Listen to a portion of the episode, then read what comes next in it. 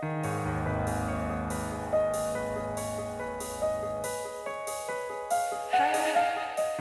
nombre es Mauricio Lechuga y te doy la bienvenida a Postmortem, un podcast donde te comparto las creepypastas y leyendas urbanas más famosas y perturbadoras que están en el fondo de Internet. Si estas historias realmente sucedieron o son retorcidos inventos de alguien, tú lo tendrás que decidir. Las historias pueden contener amplias descripciones de violencia y lenguaje explícito. Escucha bajo tu propio riesgo. Y si quieres historias extra, recuerda que está el Patreon, patreon.com diagonal Morten Podcast.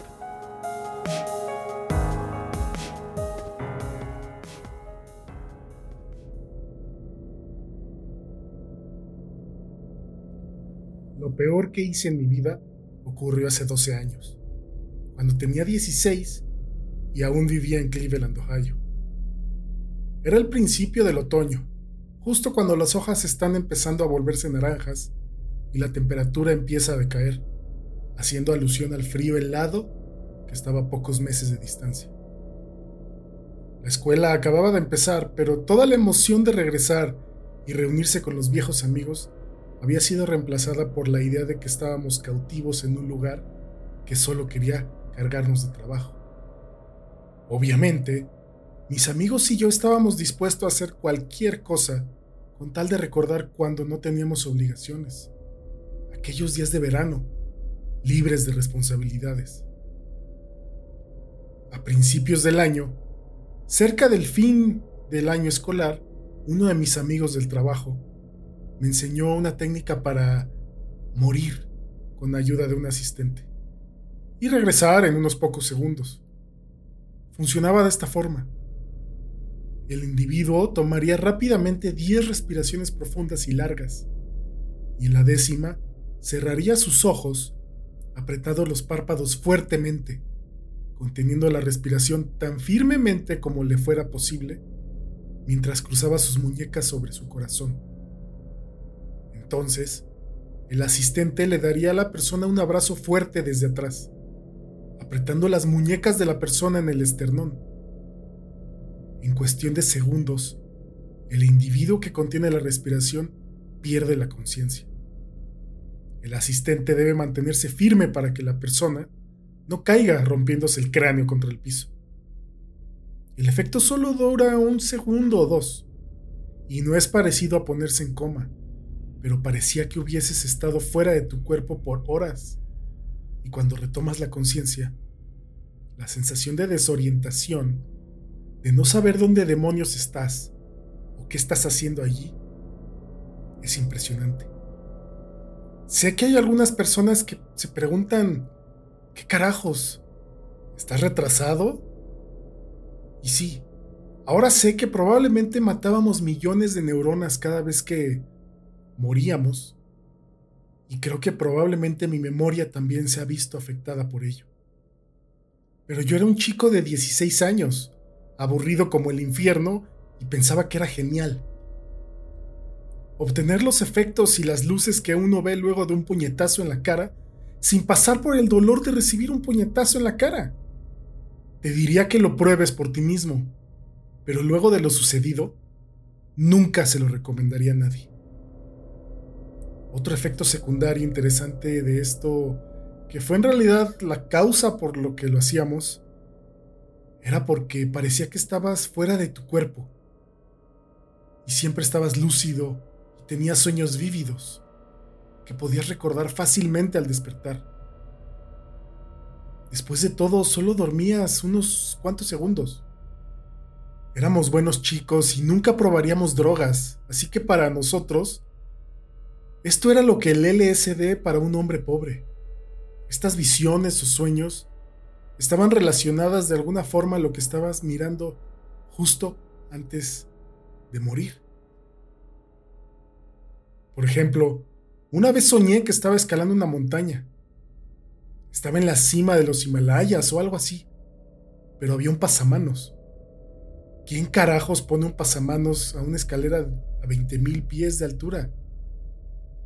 Cuando volví a mi cuerpo y recordé dónde estaba, me di cuenta de que había estado mirando la escalera que se encontraba en una esquina de la sala en casa de mi novia.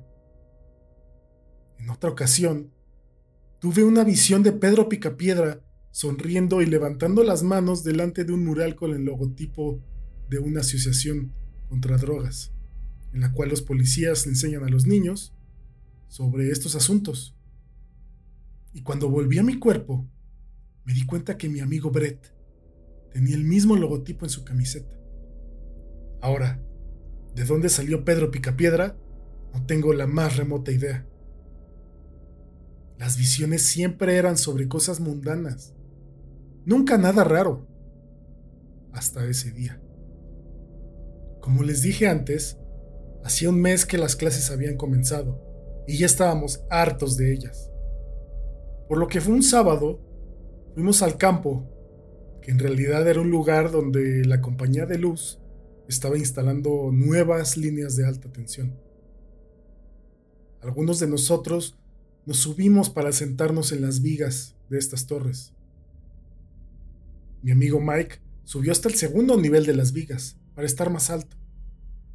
Yo pensé que era algo estúpido, pero yo soy el que alucinaba haciendo llegar poco oxígeno a mi cerebro. Era un cálido día de octubre y el cielo estaba gris. Poco a poco eh, se fue oscureciendo cada vez más.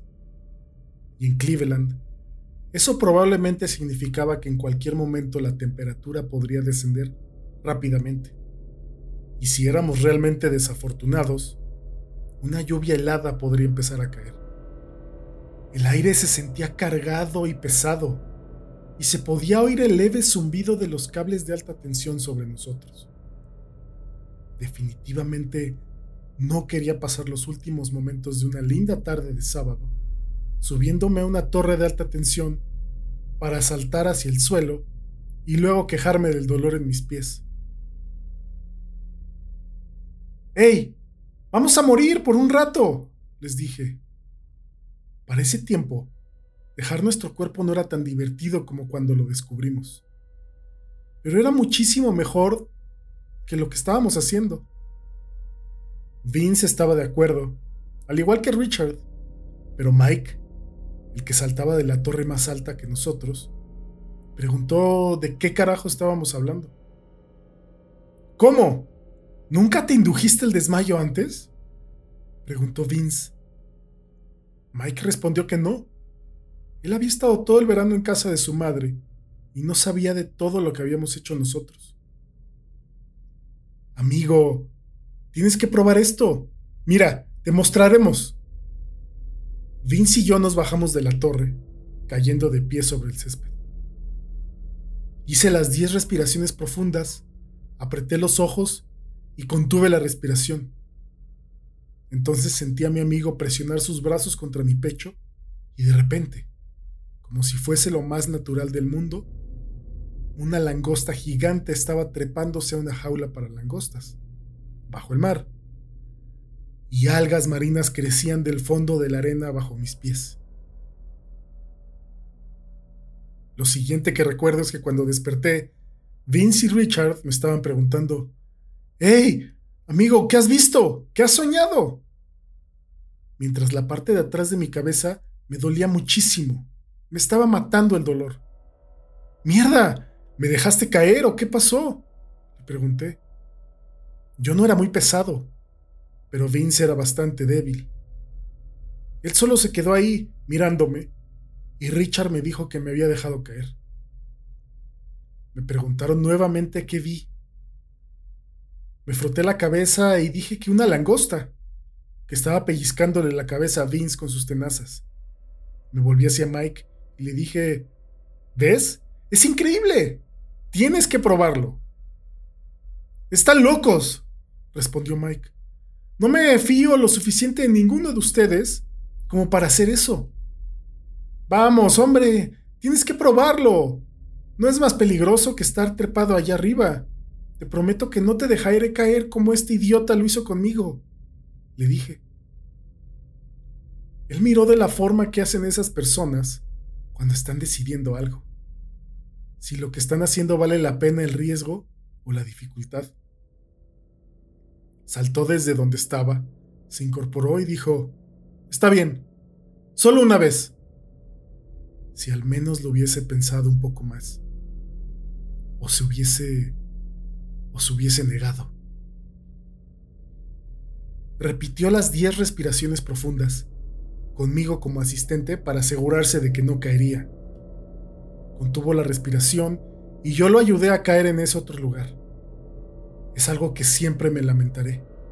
Y cuando pienso en todas las cosas que debí haber hecho de otra manera en mi adolescencia, como chicas por las que nunca me atreví a salir, clases en las que tuve que haberme esforzado más, y todas esas cosas que nunca tuve que haber hecho, como haberle dado ese abrazo de oso a Mike, llevándolo a un estado de inconsciencia. Sentí el cambio de peso muerto en mi pecho, y él era un chico robusto, así que me aseguré de dejarlo suavemente en el piso para que no se lastimara. Justo cuando tocó el suelo, volvió en sí. Despertó gritando, ¡Mierda! ¡Mierda! ¡Aléjense de mí! ¡Aléjense de mí! gritaba al tiempo que se levantó de un salto, agitando sus brazos alrededor de su cabeza. Todos saltamos para atrás, con miedo de ser golpeados por su frenesí. Pero más miedo, que casi me cago en los pantalones, más miedo tenía de lo que estaba viendo él. Después de unos cinco segundos, el doble de lo que tardábamos generalmente en darnos cuenta de dónde estábamos y qué estábamos haciendo, él se tranquilizó. Mierda, mierda, mierda. jadeaba. Respiraba con dificultad, tomando respiraciones muy profundas. Se quedó allí, encorvado hasta que cayó de rodillas, de espaldas a nosotros, y comenzó a mecerse, retorciendo las manos y murmurando. Santa Madre de Dios, ¿qué demonios has visto? dijo Vince. Pero Mike no respondía. Me acerqué lentamente y a medida que me acercaba, le escuchaba sollozar en silencio. Eso en nuestro mundo de machos es castigado con la muerte, pero por supuesto nadie dijo nada. Apoyé una mano en su hombro, pero cuando lo toqué, dio un grito y saltó para atrás golpeándose la espalda con la torre. Se abrazó a la columna de la torre mirándonos con ojos desorbitados y una mirada de temor absoluto. ¿Pensaría quizás que éramos demonios del abismo del infierno? Si en algún momento pensé que estaba bromeando con nosotros, esa mirada me sacó de mis dudas. Eso y lo que sucedió después, claro. Nadie dijo nada. Y a los diez minutos, Mike se había tranquilizado lo suficiente para que Richard lo acompañara a su casa. La temperatura había decaído y comenzó a llover le dije a Vince que me iba a mi casa y que nos veíamos mañana. Aunque siempre pasábamos los días lluviosos jugando Mortal Kombat en nuestro Super Nintendo. Pero nadie dijo nada esta vez. Probablemente quería un tiempo a solas para reflexionar sobre lo que había pasado. Como yo. Al día siguiente fui a ver cómo estaba Mike, pero él y su familia se habían ido todo el día. Le pregunté más tarde cuándo se había ido, pero no me respondió. Creo que fue a un psiquiatra, puesto que cuando lo vi nuevamente, el martes siguiente, parecía estar mejor. Me imagino que está tomando algún medicamento para los nervios, pero eso son solo conjeturas mías.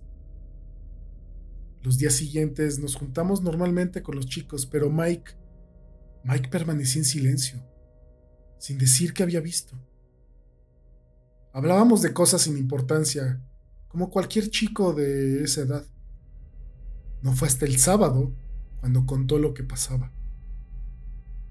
Estábamos caminando por una calle tranquila del barrio hacia el puente peatonal que cruza el arroyo. Yo hablaba de una chica mayor que estaba conociendo, cuando de repente, mientras hablaba, él comentó, no voy a estar aquí mucho más tiempo. ¿Cómo? Le pregunté. Vendrán de nuevo esta noche, y no creo que sea capaz de aguantar esta vez. ¿De qué estás hablando, Mike? ¿Quién vendrá esta noche? Las manos, las voces. En ese punto yo ya estaba asustado. Balbuceé estúpidamente un par de veces y luego dije, ¿qué manos? Por la noche miro el árbol por la ventana y, y luego todo se pone negro. Y veo decenas, cientos, miles de ellas empujando contra el vidrio. ¿Y tú qué haces entonces, Mike? Le pregunté. Retrocedo durante toda la noche, pero ya estoy cansado. No puedo mantenerlas más tiempo afuera. ¿Y las voces? Las voces dicen que tengo que dejarlas entrar. Voces de niños pequeños. Voces de niños pequeños y manos de niños pequeños. Él bajó la voz hasta hacer un susurro pero me di cuenta por lo que dijo luego que estaba luchando para mantener el pánico. A veces, a veces veo sus caras. Lo acompañamos a su casa, se detuvo en la puerta y finalmente levantando el rostro me dijo, Dile a Vince que puede quedarse con mi Nintendo. Él no tiene uno y su madre nunca le comprará. Richard puede quedarse con mis CDs. Sé que a ustedes no les gustan, pero a él sí. Empecé a decirle algo, pero se dio la vuelta y entró a su casa. Me gustaría haber llamado a la puerta y ofrecerle quedarme con él, pero teníamos 16 años y los chicos de esa edad ya no hacían eso. Me fui a mi casa. Esa noche dormí muy mal, asustado escuchando cada crujido y gemido que hacía la casa, escuchando una multitud de niños. Generalmente dormía con las cortinas abiertas, pero esa noche no pude y cerré todo. Al día siguiente, nos enteramos de que alguien había entrado a la casa de Mike. Vi un coche de la policía en la entrada de su casa y casi me muero cuando lo vi. Mis peores temores se confirmaron cuando me enteré que la ventana de Mike era la que había sido rota. Mike había desaparecido y fue todo lo que nos dijeron. Nos hicieron muchas preguntas y parecíamos los más culpables cuando decíamos que no sabíamos qué había pasado, lo cual no era del todo cierto. Ellos estaban buscando a algún pervertido que había secuestrado a Mike, pero no obtuvieron información de nosotros, ya que no teníamos nada que ver. Su foto empezó a aparecer en todos lados y todavía lo están buscando. Cuando todo terminó, me fui a la biblioteca para investigar qué carajo se había pasado, puesto que el Internet no era tan eficiente en esa época. Y no encontré mucho. Lo más cercano fue algo que descubrí después, en mi clase de historia universal. Al parecer, los sacerdotes egipcios usualmente se encerraban a sí mismos en ataúdes el tiempo suficiente para morir, para luego ser resucitados y poder contar lo que vieron en el inframundo. Solo puedo pensar que por el clima o por la electricidad en el aire, Mike pudo tener una experiencia más poderosa a la nuestra, ya que habíamos hecho eso cientos de veces y nada raro había pasado. Tal vez, tal vez golpearme la cabeza me salvó de lo que él sufrió. Nunca lo sabré es algo que no terminamos de entender. A veces acordarme de todo esto me hace temblar.